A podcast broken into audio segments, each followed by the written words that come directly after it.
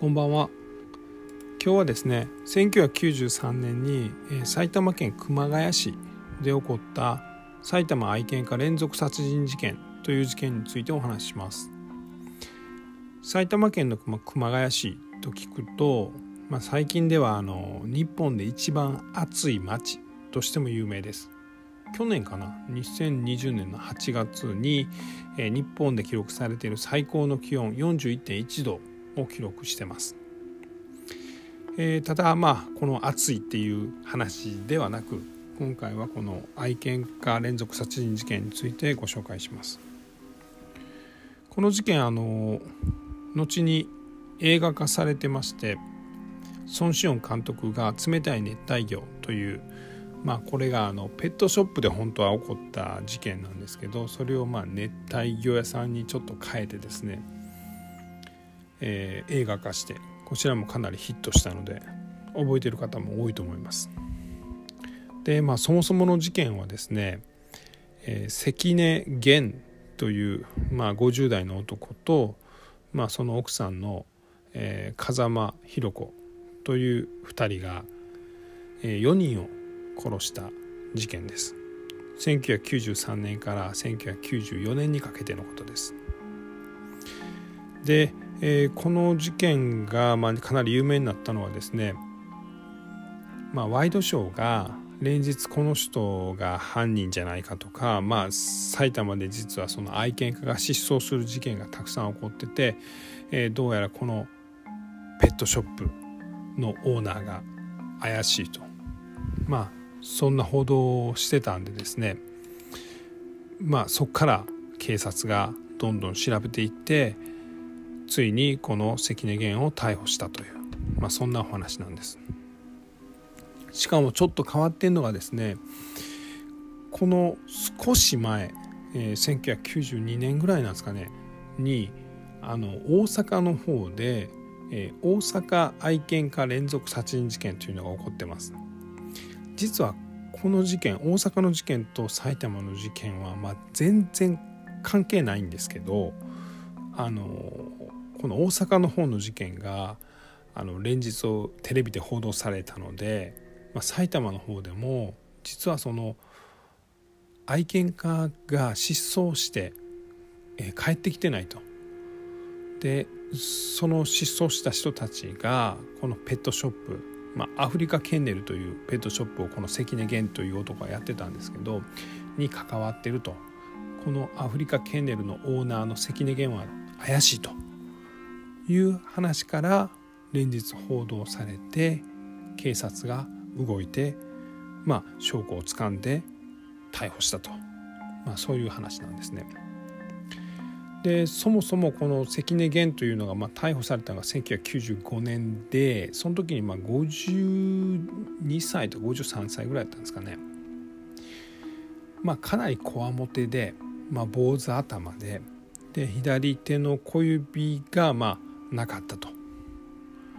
まあ、ただ話すとすごいまあこうおおらかでユーモアもあって人懐っこくてっていう、まあ、完全なまあ詐欺師タイプと言いますか。ただ実はこのペットショップとか、まあ、ブリーダーですね犬を育てる、まあ、仕事にはかなりの才能もあったみたいでシベリアンハスキーって言ったら皆さんよく知ってると思うんですけどあの目の青い動物のお医者さん」という漫画のに出てくるあの犬ですね。そのまあブームを仕掛けたりあとアラスカンマラミュートという、まあ、シベリアンハスキーに似た犬ですね。これをまあ初めて日本であの育てて販売したりとか、まあ、いわゆるその詳細ももちろんあったみたいなんです。ただこれ事件が起こったのが1993年でまあ1989年にバブル崩壊して91年92年93年と、まあ、日本はですね、まあ、坂道を転げ落ちるように景気が悪くなっていったんですね。でこの関根源とこの妻の風間弘子もですね、まあ、ペットショップそれなりに流行ってたんですけども、まあ、この飼育場を新たに建設したりして多額の借金を持ってたんです。で景気が悪くなってペットショップの経営も怪しくなってついに、えー、例えばですね犬を撃ってその犬を盗んでまた別の人に売るとか、まあ、そういう悪どいことをやっていていろんなトラブルに発展してそのトラブルに発展した相手を殺すと、まあ、そういう事件になっていったということなんです。最初の事件がですねあの会社役員の男の人を殺すんです。この会社役員の男性こちらもですね会社、えー、産業廃棄物の、まあ、処理をしてた会社の、まあえー、役員やってたんですけどもかなりこの会社の経営が傾いてで新しい仕事なんかせなあかんなというのでこのペットショップアフリカケンネルで関根と出会います、まあ、この男性はローデシアン・リッチバックっていう、まあ、南アフリカの方の犬、まあ、かなり男前な犬なんですけど、まあ、その繁殖をしたらどうですかというのを関根に言われて、まあ、1,000万ほどで、まあ、仕事をですかね買うんですね関根から。ただようよう周りの人に聞くと実はまあ100万ぐらいの犬だよとめちゃくちゃまあふっかけられてるよということを知って関根に金返せというように言いに行くんですね。しかもその、えーと、犬のうちの何匹かは失踪するんです。これはもしかしたら関根が、まあ、盗んだんじゃないかとも言われてるんですけど、まあ、そんなトラブルがあって、まあ、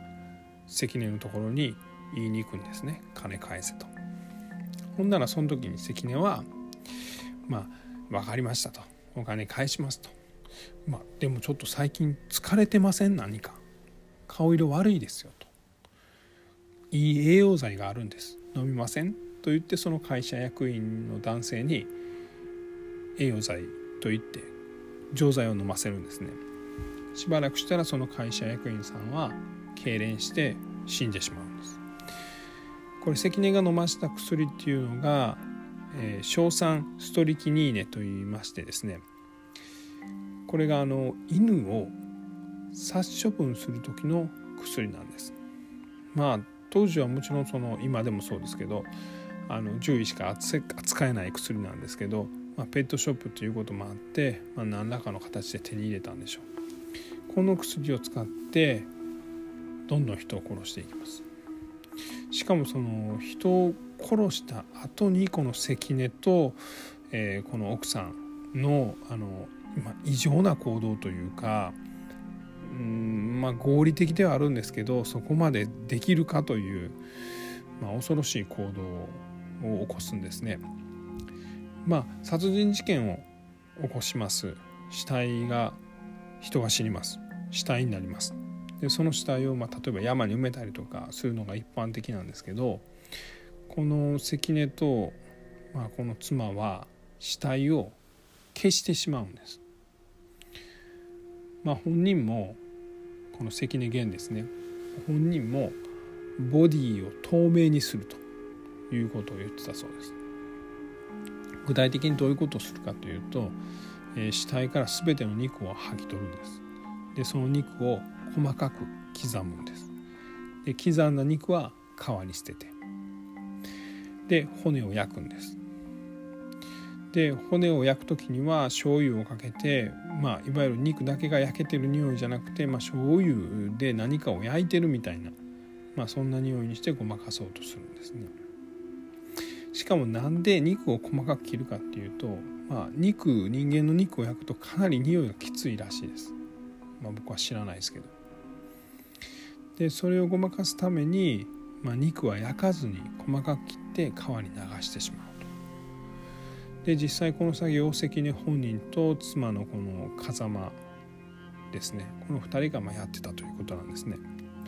ただまあこの関根はですねこの、えアフリカケンネルというペットショップに働いてた一人のまあ男性をその犯罪に手伝わすんです。例えばこの会社役員が乗ってた車をまあ処分させたりとかそれ以外にもえーと、死体の処理を一緒に手伝わしたりとかするんですね。でこの男性が、まあ、警察に捕まる。でまあいろいろ責任にやらされたことを、まあ、全部それで自供して事件が明るみになったという話なんですね。で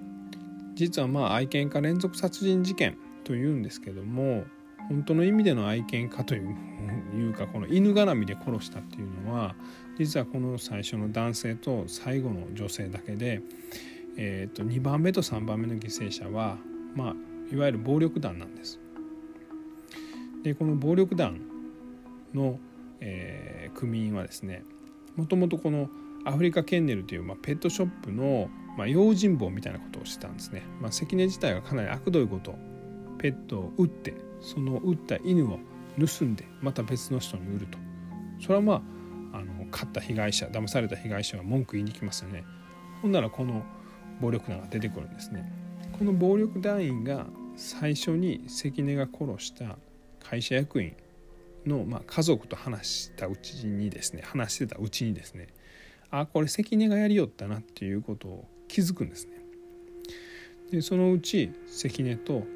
まあ、この妻に多額の金を要求するようになるんです。まあ、しまいにこのアフリカケーネルペットショップの権利書も出せという話になってきてこれで関根が殺人を決意します。もう権利書も全部渡しますって言ってハンコを持って組事務所に行きます。でいろんなまあ作業をする中でまた栄養剤って言って薬を飲ませます。でその時に痙攣して亡くなった組員を車に乗せてで2人目の被害者は組員のまあ運転手まあこれもだから組員なんですけどもそのあの運転手の方にも薬を飲ますんですけどえー、硝酸ストリキニーでねこれを飲ますんですけども実はまああまり効かないんですね。で効かないんで、まあ騙して、まあ、病院に連れていく救急車に乗せるというのでこの、えー、運転手を車に乗せてでしばらくまあ要は薬が効いてこいつがなくなるまでドライブに誘うんですね。まあ関根の計算通りこの運転手はしばらくして、えー、硝酸ストリキニーネの作用で痙攣しだしてもう車内で暴れ回ってフロントガラスを割って亡くなってしまったそうです。でまあ結局警察に全てがバレましてでまあ関根も妻の風間も両方捕まって、まあ、最終的には1995年捕まって2009年かな？に殺人が確定します。関根はその後、えー、刑務所内で病気で亡くなってしまいました。で、えー、妻の風間ですね。まあこの風間は、まあ、現在も服役中ということですね。この事件をソン・シオンという日本の映画監督が「冷たい熱帯魚」という、まあ、タイトルで映画化して、まあ、かなりヒットしました。そこでこの関根を演じたのが、まあ、デンデンっていうあの俳優ですね。実際にまあ顔はまあ人懐っこいんですけども、えー、まあ頭坊主で。まあなんていうんですかね。かなりの迫力の映画です。是非まだ、えー、見ていないという方は見てみてください、えー、今日は、えー、1993年94年に起こったえ埼玉愛犬家連続殺人事件についてお話ししました。最後まで聞いていただいて本当にありがとうございます。